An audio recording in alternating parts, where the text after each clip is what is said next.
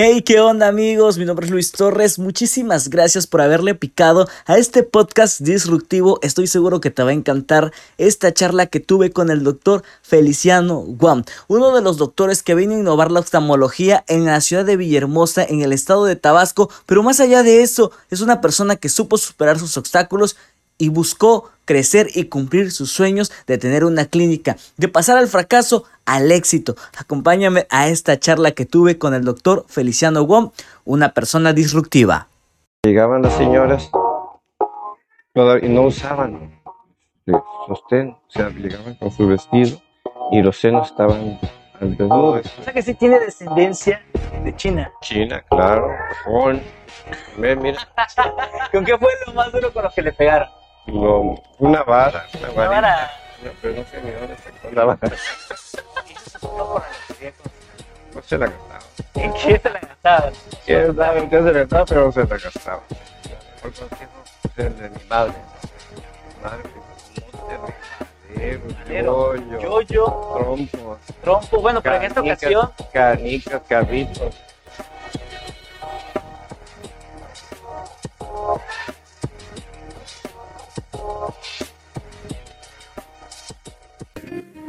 Amigos, ya estamos aquí en el consultorio del doctor Feliciano Gon. Hace un momento les comenté que íbamos a escuchar un poquito de la historia de su vida, de quién realmente es Feliciano Gon, no un doctor, sino quién es la persona. Doctor, bienvenido a mi oficina. Gracias. Pues igualmente, bienvenidos ustedes a su gracias. clínica favorita, favorita. Pues claro, aquí eh, por ahí afuera estuvimos hace un momento platicando sobre el mural, sobre los detalles que de repente la gente nos quedaba viendo porque es un mural que llama mucho la atención e incluso decían que por qué lo miramos tanto. Pero hoy, doctor, estamos aquí para platicar un poco sobre usted. Eh, de antemano sabemos que ya tiene mucho tiempo viviendo en Tabasco. Ya se declara usted tabasqueño. Claro. Si te estamos platicando de tú naciste en En 1999 99, claro. y yo llegué aquí en 1985. Entonces, ¿quién es más tabasqueño? ¿Tú o yo? Usted. Yo, porque, te- porque tengo más tiempo viviendo en Tabasco que tú. Y tú eres joven, tú puedes emigrar. En cambio, yo ya eché raíces. Y donde voy, al tercer día ya quiero regresar a, a Villahermosa, Tabasco, porque ya estoy ambientado, el calor, la humedad. Y si voy, eh, por ejemplo, al norte, a Guadalajara, o a, a, este, a Ciudad de México, otros lugares, Sí, claro. ya no me siento a gusto, ¿verdad? Pero de joven emigró. de joven emigré. Aquí llegué al pues, chamaco de, de, 29 de 30 años. 30 años. Ujú. Ya era usted ya profesional. Era- ya eh, me recibí, tan luego me recibí de oftalmólogo, me, me vine a Villahermosa. Originalmente, ¿dónde es usted? Yo soy de Coatzacoalcos, Veracruz. Coatzacoalcos, Veracruz. Ahí nací y mi madre me registró en Oluta, Veracruz, que ella, es, ella es de, era de Oluta, Veracruz. Y a todos los hermanos, donde naciéramos, nos iba a registrar a Oluta. ¿Cuántos hermanos tiene? En total somos siete. Siete hermanos. Usted es mediano. Yo soy el último, el más chiquito. Es el más chico. ¿Y sus hermanos cómo eran con usted de niño? Pues como estaba, me llevaban muchos años, que me- ahora sí que, que me crié como niño Consentido. consentido y solo, o sea, hijo único. Casi así me crié. ¿Sus hermanos sí jugaban de repente con usted? ¿Sí lo Pues llegaban a de vez en cuando llegaban, ¿O le pero hacían maldad? no, pues ni me pelaban. ¿Se considera que fue travieso? Pues un niño, un niño eh, sano, ¿verdad? Y, y se, tuve una niñez feliz. Yo creo que todos los niños, todos nosotros como niños la gozamos, ¿no? En, en cierta medida. Y como niños, este, no teníamos preocupaciones y vivíamos felices. De niño, usted allá en Coatzacoalcos. Coatzacoalcos, en Minatitlán, porque ahora sí que mi padre, eh, pues donde iba, pues allá nos llevaba, obviamente. Entonces, les voy a platicar que mi papá se sacó la lotería dos veces, O sea, literalmente sacó la lotería. dos veces, y bueno, vivíamos en, en Minatitlán, se sacó la lotería y nos fuimos a vivir a la Ciudad de México. ¿Cuánto fue de, No me acuerdo cuánto, pero haber sido algo importante porque puso un restaurante en, en la principal avenida, se llama Santa María la, la Redonda. Sí, ese es, la, es lo que ho- hoy, hoy se llama este eje central, donde está Bellas Artes, Ah, ok. Donde una estaba Blanquita, cotizada, ¿eh? donde estaba Blanquita, estaba el correo, y a tres cuadras de ahí es- estaba el restaurante internacional, así se llamaba, restaurante internacional. Entonces era algo importante, eh, y yo me acuerdo que había hasta dos rocolas. Estaba dos rocolas, era un, un restaurante pues amplio, ¿no? ¿De qué año estamos Ahora sí que hablando estamos hablando- doctor? 1960, Ah, su onda. 1960, es- esos años, o sea, ahí viví yo en Ciudad de México. Iba a la lagunilla corriendo. Me acuerdo que mi padre me mandaba a comprar, eh, no sé qué me mandaba a comprar, pero yo iba a comprar. Y, y entonces eso significaba que, este, que caminaba sobre la avenida central hasta llegar a, a los puestos donde eh, pues vendían abarrotes o eh, eh, o sea que los recuerdos son vagos. Entonces yo me decía, ya- ya después grande yo decía, ¿por qué mi papá me mandaba a comprar tan chiquito? Una, pues que no había la inseguridad que había, que hay ahora, ¿no? Claro. Entonces los niños andaban, este, jugábamos en las calles, etcétera, etcétera. Pero es una enseñanza. Si tú mandas a un niño a hacer algo. Y, y lo, y obviamente este, lo, lo hacíamos, era una enseñanza de, de enseñar el valor del dinero, el valor de las cosas. Entonces son, son enseñanzas que aparentemente hacer un mandado no significa nada, pero era lo que, como era como nos enseñaban nuestros antepasados, nuestros padres, para tener este, la perspectiva de la vida. Porque ahora los niños, pues, no, ni van solos a la escuela por la inseguridad que tenemos, ni los mandamos a los mandados, Claro. De hecho, Eric todavía lo lleva a su mamá a la universidad. ¿sí? Sí, claro. Entonces son, y Eric ya tiene que 18 años, ¿Tiene, ¿Cuántos años tienes, Eric? 20. 20 años. No lo dejan ir. No solo. hay De niños hecho, que- tu mamá está aquí afuera. Los esperando. esperándolo. Sí. Bueno, pero eso es, eso está bien. no os creo, ¿eh? Porque los dos. ¿Sus papás a qué se dedicaban? Mi, mi padre era comerciante. Era comerciante y, por ejemplo, en Minatlán tenía una tienda de abarrotes, pero donde se vendía de todo. Cuando el azúcar costaba centavos. Eh, sí, costaba, bueno, un peso. Me acuerdo que costaba unos 20, unos 50 el, Ah, el kilo. onda. Sí, entonces el, el- él ven- tenía de todo, vendía paraguas, vendía guarache, vendía petróleo, creolina, aceitunas, alfileres, etcétera. Tenía de todo este mi padre. Y, y este, bueno, me, ahora sí que me levantaba temprano para que te- yo tenía que barrer la calle. Pero lo primero, mi obligación, levántate, Feliciano, porque tienes que barrer ¿A la qué hora se calle. levantaba? Bueno, me- a las 5 de la mañana, 5 de la a mañana. barrer. Eh, me acuerdo de que eh, vivíamos en, en Minatitlán eh, y había en la, en la calle, en- a la otra calle, estaban unos camiones, de, los camiones que iban de Minatitlán, que iban a Cayucan, a Sotiapan, a Jaltipan. Pero en la mañana, a esa hora, a las 5 de la mañana, llegaban las eh, personas campesinos que llegaban a vender sus, sus Ah, productos.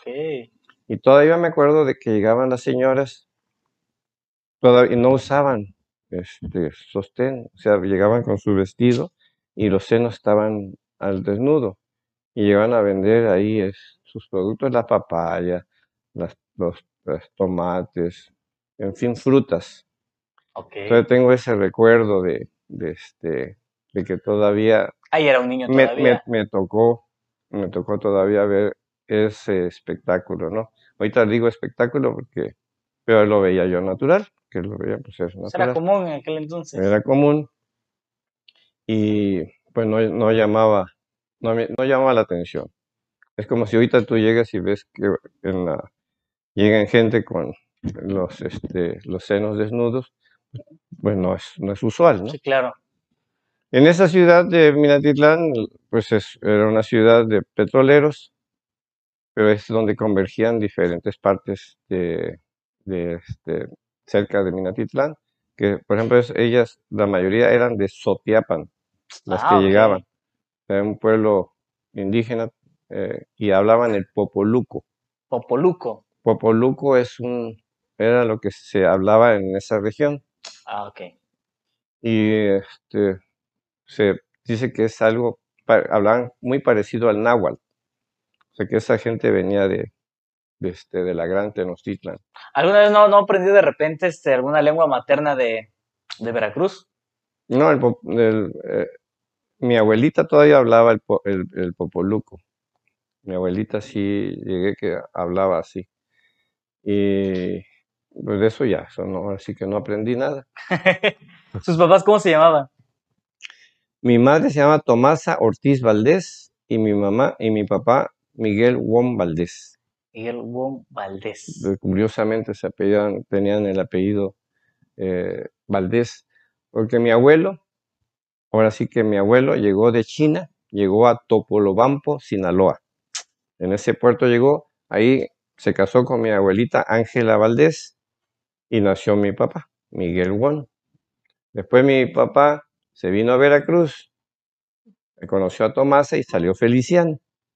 Ah, ok. Entonces, de ahí, por ahí todo eso O sea es que sí tiene descendencia de China. China, claro, pues Juan.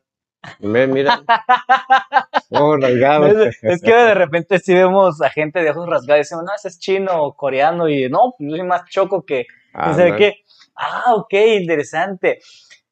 Su infancia, sus papás, ¿estuvieron, su papá estuvo o era un hombre muy ausente, trabajaba mucho? ¿Cómo era con usted su papá? Efectivamente, bueno, era muy, muy fuerte, rígido, muy este, eh, de, de pocas palabras, pero viendo, ahora sí que este, en retrospectiva, fue una- un padre recto y me enseñó a trabajar. Eso fue lo más importante y, y pues las, sus reglas, cómo se, cómo se tenía que hacer.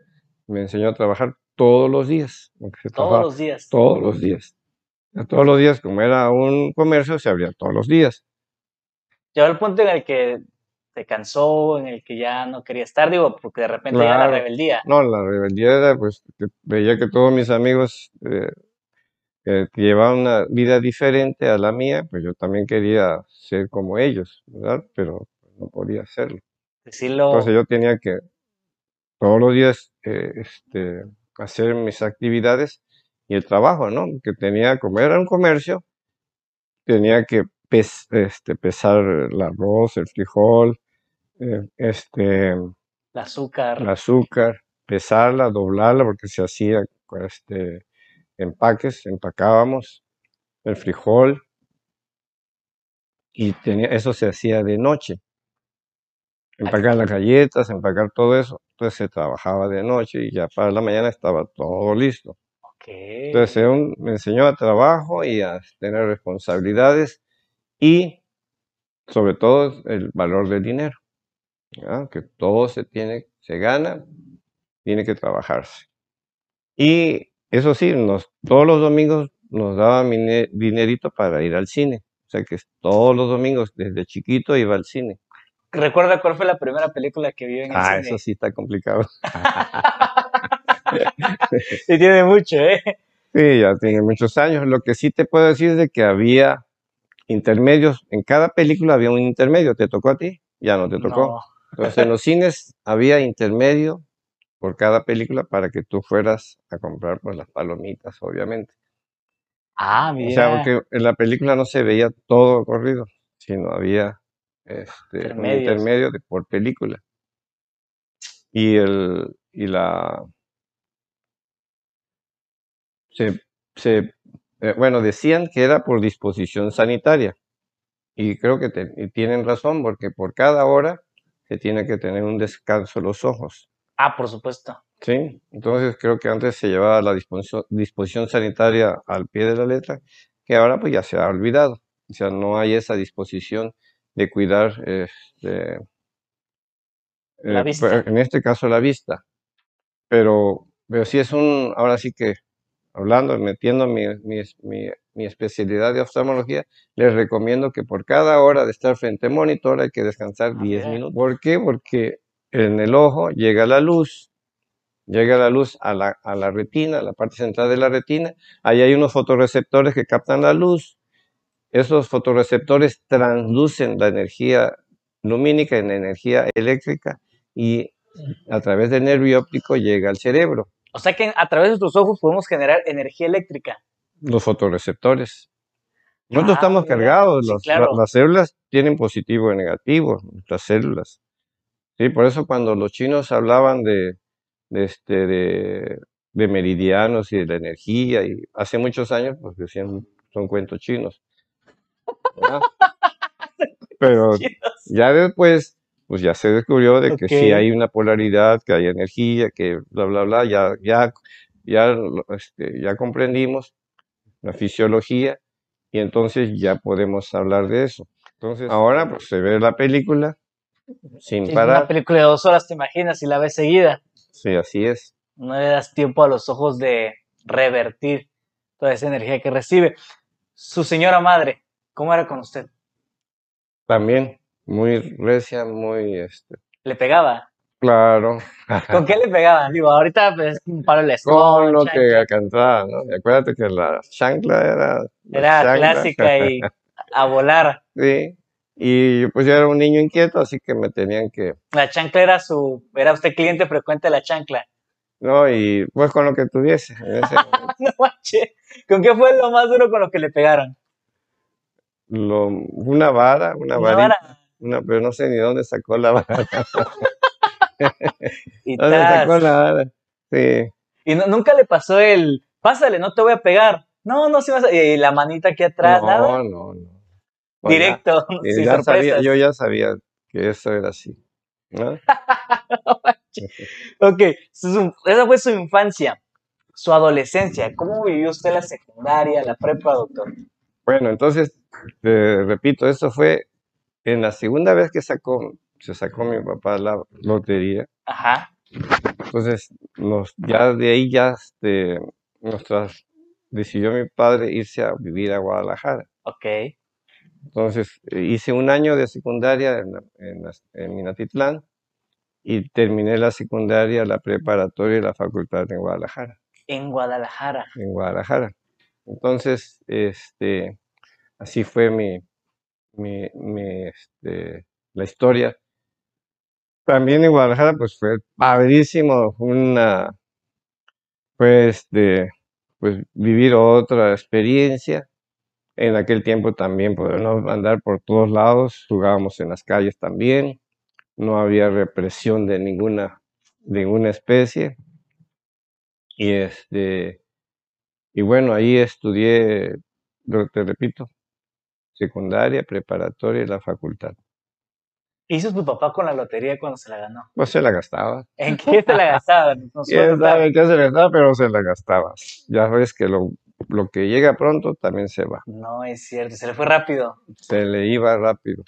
Y entonces es, es, es este, es una lección, una lección de vida, de que él tenía ese, pues ese, vamos a decir, pues defecto de que le gustaba el juego, y así como lo ganaba, pues también lo perdía. Ah, le gustaba apostar, le le gustaba. gustaba, le gustaba apostar y me acuerdo que allá en Ciudad de México, en el restaurante internacional, arriba, en el segundo piso, había los, los, este, todas las noches había juegos, ¿sí? Entonces ahí se, se, se apostaba, me imagino que se apostaba fuerte porque pues ahí perdió mi padre el restaurante, una casa que se tenía, este, en fin, se perdió todo. Perdió varias cosas por la apuesta.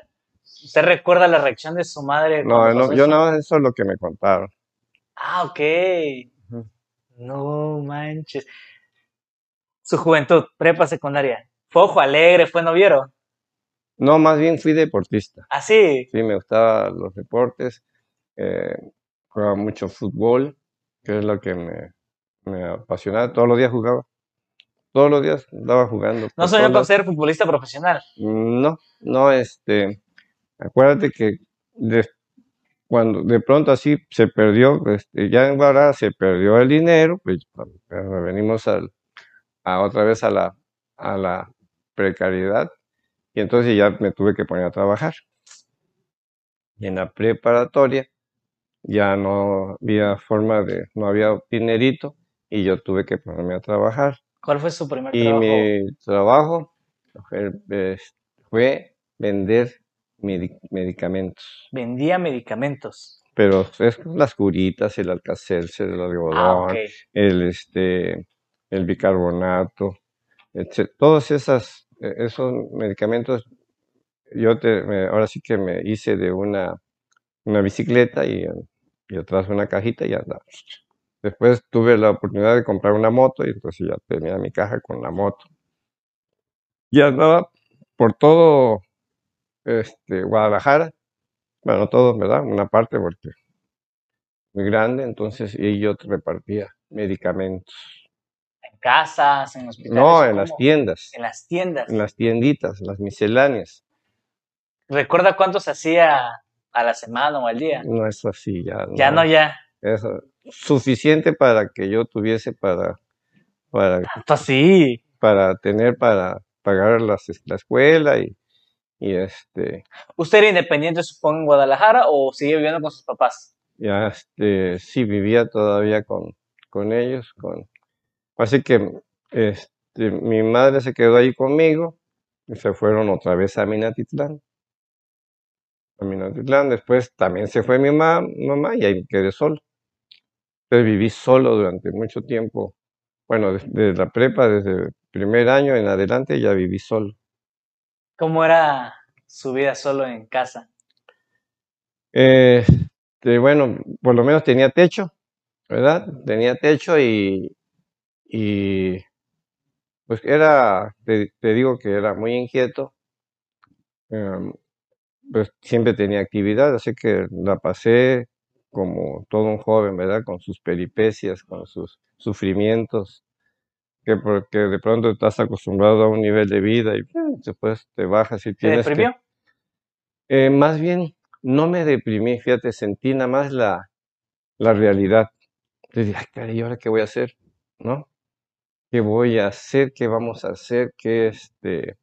Eso me maduró, maduró así, de, de estar es- mantenido a, a tener que trabajar.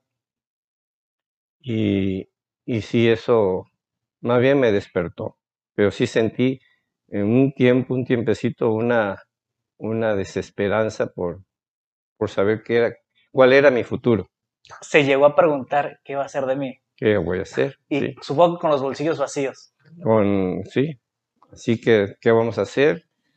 Pues, pues, este, pues trabajar. Entonces fue que después se me, un amigo que se dedicaba a la venta de las medicinas me dijo, pues, este, pues haz lo mismo que yo, y pues así lo hice. En esa desesperanza lloró. No, no, este, no sé si fue, era un hombre, un muchachito, un muchachito despierto. Pienso que era muy maduro para mi edad. Y, y bueno, ¿Cuántos años se, tenía? como acepta. 17, 18 años. 16, 17 años, 16 años. Bueno, a los 16 años fue cuando empecé yo a, a trabajar. Creyó en su momento que no iba a hacer algo de su vida o que Incierta, dedicar. incierta, incierta. O sea, no veía un futuro muy, muy promisorio, pero con fe en, en, este, en, pues en, en mí mismo, en la que, que tenemos que salir adelante, porque eso fue lo que me decía mi padre, ¿no? Claro. Fue de trabajar. Entonces, no había, no, no había problema que, porque yo ya sabía trabajar. No se imaginó esto. Todo lo que ha logrado hasta ahorita. Mm, sí lo soñé, lo soñé, pero lo, lo soñaba ya cuando ya estaba empezando a estudiar medicina. Y, Yo, yo pensé que íbamos a tener un hospital, yo decía que iba a tener un hospital, todavía no lo he logrado, de una clínica. Pronto seré, seramos el- haremos el hospital. Padrísimo. O sea, entre la desesperanza ¿qué lo motivaba? Ah, Muy independiente de que tengo que trabajar, pero ¿qué lo motivó a usted para decir, tengo que hacerlo, tengo que lograrlo? Quiero lograr eso. ¿Qué era eso que quería usted lograr? Bueno, es, algo que determinó mi vida fue haber leído un libro que se llama Médicos de Cuerpos y Almas. Se llama, eh, el autor se llama Taylor Cadwell, Taylor Calder. una escritora inglesa que el primer libro que escribió se llama La Atlántida y lo escribió a los 15 años. El caso de que en este, en este libro que se llama Médicos de Cuerpos y Almas, eh, describe la vida de San Lucas, Lucano, que es el que escribió el Evangelio de San Lucas. Eh, San Lucas nunca conoció a Jesucristo y escribió la versión de la Virgen, porque les, le platicó a la Virgen fue que escribió el, el Evangelio de San Lucas. Bueno, el, es, el caso es de que este libro trata de la vida de San Lucas. Y San Lucas, cuando era joven, perdió a, su mujer adorada, una amiga, una amiga que tenía que la adoraba mucho, y se murió de leucemia. Entonces, pero ella escribe eh, los datos clínicos de una leucemia. Lo escribe, lo describe perfectamente, y cómo fue que se fue, muriendo. Y San Lucas, cuando fue joven, juró que iba a luchar contra la muerte y pues le echaba la culpa a Dios. Entonces fue una persona que siempre trató de luchar contra Dios. Pero en, el, en el Inter describía enfermedades, describía cómo se curaban, cómo le hacía. Entonces yo leía acá, yo también yo quiero ser así. Usted quiere ser así, dijo. No como de, de, este, de, de rebelde contra Dios, sino porque yo quería hacer igual de cómo curar a los, a los pacientes, cómo ayudarlos. ¿A qué edad ¿No? se dijo eso? A los 17 años. A los 17 años. Eso fue lo que me impulsó. Y ahí empezó a buscar su camino. Ujú. Llega a la universidad. Eh, ¿Cómo es su entrada a la universidad? Mm, Bueno, este, me acuerdo de, de primer año de, de facultad. Yo tenía 17 años, primer año de medicina. Y había un compañero de 45 años. ¿Cómo la ves? 45 años en Desde el medicina. primer día que me vio estaba, ¿por qué estás estudiando medicina? ¿Por qué estás aquí? Porque me empezó a, A cuestionar. a cuestionarme. Entonces ya un día me, me colmó el plato y dije, bueno, ¿y tú qué estás haciendo aquí? Estás viejo. Así se le confrontó. pues si tú estás viejo, ya que ahora que- y el ya este ya me platicó que bueno ya este que él, que él era químico y bla bla bla y que sus sueños eran estudiar medicina bueno el caso de que ya nos hicimos amigos pero ya dejó de preguntarme porque estaba con eso de que por qué estudias medicina no Ok. ¿Qué eso fue una- algo curioso que, que te le puedo pasó en la el ca- primer en año entrar en la carrera? Eh, entre la desesperanza, porque digo, fue un proceso el cual pasó de cuando usted inicia a vender los medicamentos, había momentos en los que no vendía nada, había momentos en los que el negocio dejó de funcionar eh, y volvía a caer esa desesperanza. ¿Qué, ¿Cómo vivía todo ese proceso? Bueno, un un hecho que, que, este, que me acuerdo de que me sentí el más miserable de la gente fue cuando iba, Eso nos pasa a muchos, ¿no? sí, me sentí, eh, fue un día muy trágico, ¿no? Bueno, el caso es que iba yo sobre, en la moto con mi caja, mi caja de medicamentos, que estaba lloviendo y por ahí, por ahí derramaron este, aceite y derrapé. Caí, caí, este, caí, no me pasó nada, pero mi caja de, me- de medicinas que acababa de comprar, que había, este, se, se tiró todo. Y pues ahí estaba yo ahí viendo mi tristeza y mi, que se echó a perder todos los medicamentos, todo lo que llevaba ahí. Y ahora sí, como dicen, nadie se, se acercó a ayudarme, ¿no?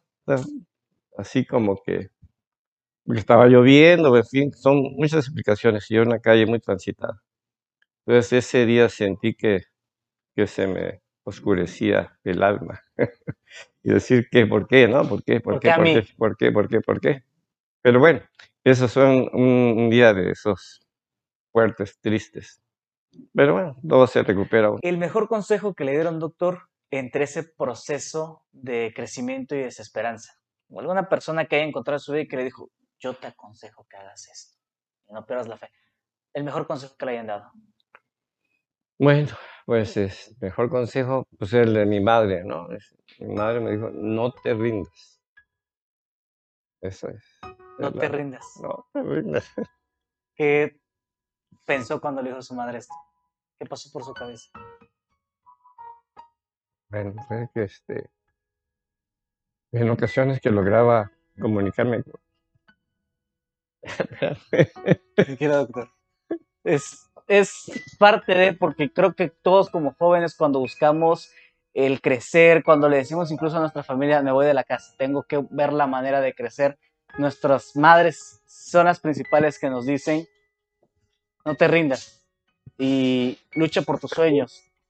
Y nos identifica mucho este, este consejo principal que para muchos llega a ser demasiado profundo y es algo que siempre nos marca y es algo que siempre buscamos seguir para cumplir lo que queremos lograr. Vamos a un pequeño corte y regresamos.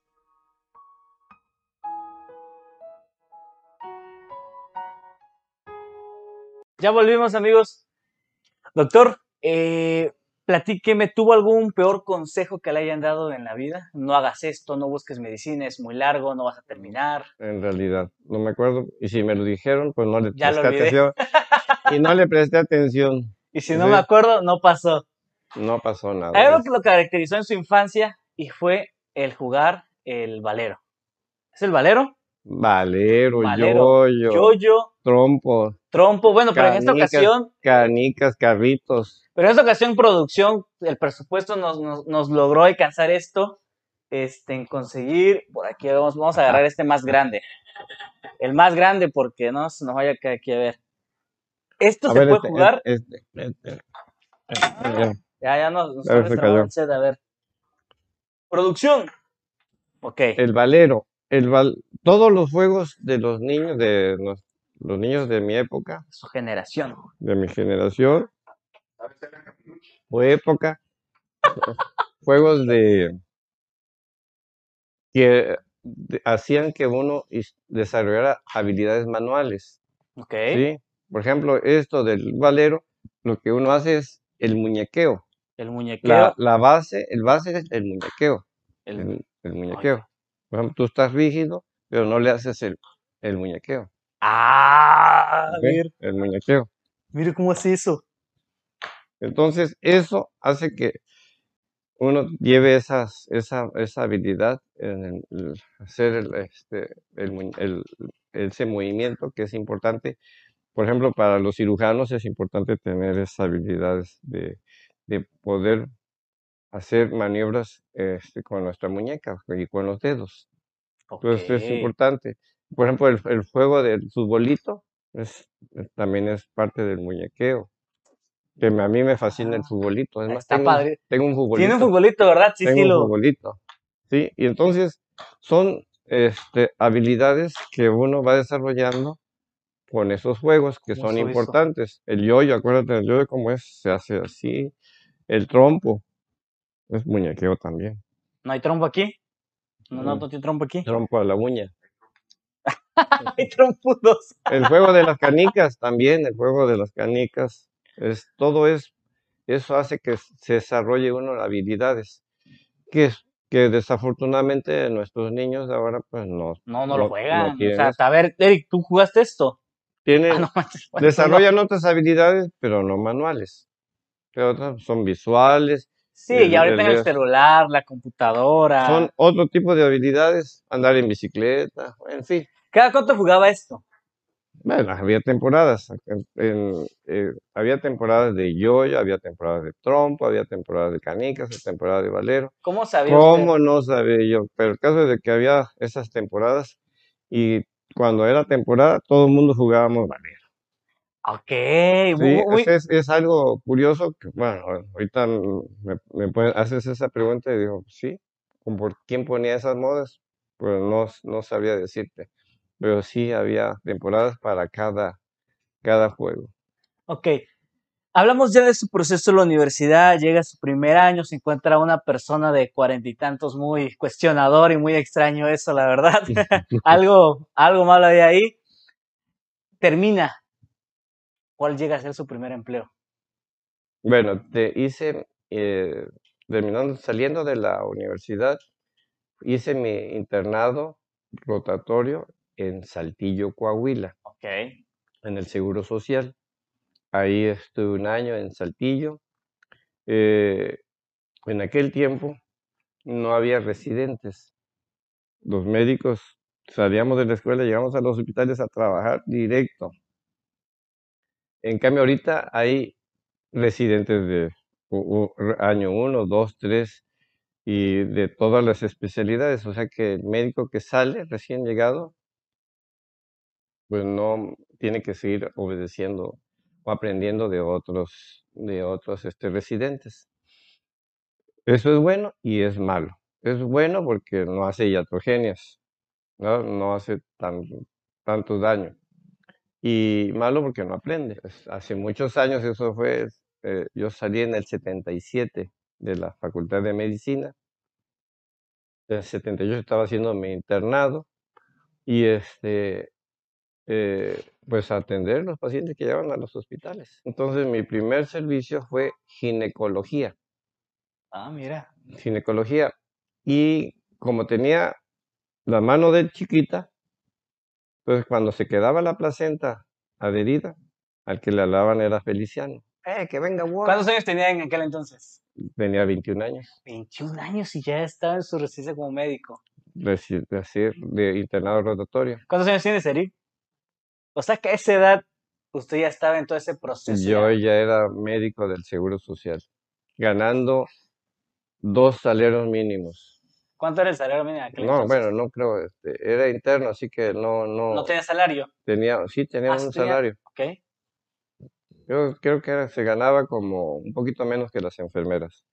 Ah, Bueno, el sí, caso de que se- era un buen dinero, para mí era un sí, dineral. claro. El caso de Mm. que me hablaban, porque como tenía la mano chica y, y, y podía este, quitar las membranas de la placenta que a veces se quedaban adheridas, o por la inexperiencia de mis compañeros que jalaban muy rápido la placenta, se les quedaba ahí.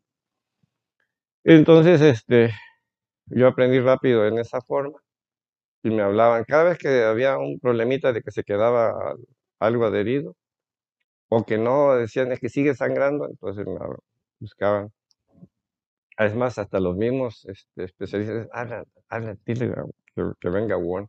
Y Juan llegaba a sacar las membranas porque entraba con mi brazo, mi brazo, que no está muy, mi mano que es muy pequeña, es, bueno, más pequeña que la de otras personas. Sí.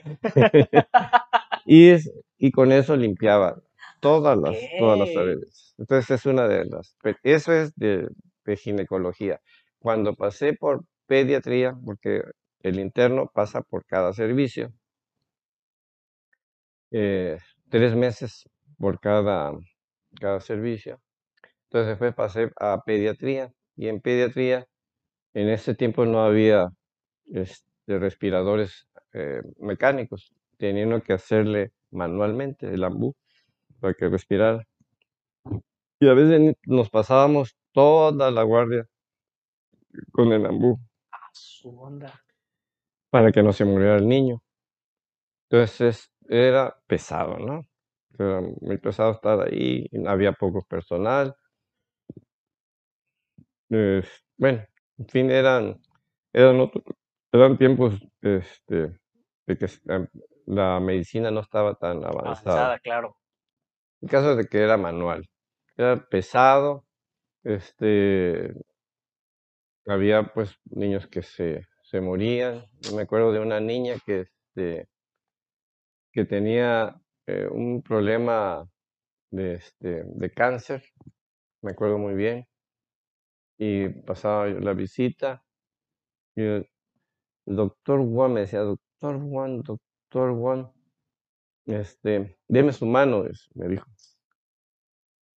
Sí, mamita, así ya le agarré su mano y se muere. No, es cierto. ¿sí? Entonces, este, son casos así de, de, de que uno se acuerda, ¿no? De, este, que, y, y de impotencia porque uno no puede hacer nada. Eh, Son casos extremos. Manches. Por eso es que no me dediqué a la, a la medicina interna ni a la pediatría, cosas así, por ciertos detalles. Sí, sí, es muy fuerte, o sea, la madurez mental que uno debe tener para todo eso. Eh, ¿recuerda qué hizo con su primer sueldo? Mi primer sueldo. Su primer sueldo, ¿qué hizo con él? Lo primer sueldo que hice fue irme ahí, estaba en Saltillo, irme a una jarciería donde vendían botas y chamarras y comprarme una chamarra. Ah, su onda. Eso fue lo primero que fui a, ya le había echado el ojo a la chamarrita, una chamarrita de piel y este y eso fue lo que en lo que me gasté mi primer Su primer sueldo. Bueno, me sobró, obviamente. Claro, pero eso fue Me, lo primero me sobró, compró. pero casi se me fue el, casi se me fue ahí. Ok, vamos a un pequeño corte y ahorita volvemos, eh, donde el doctor nos va a platicar ahora su faceta de padre. Vamos y regresamos.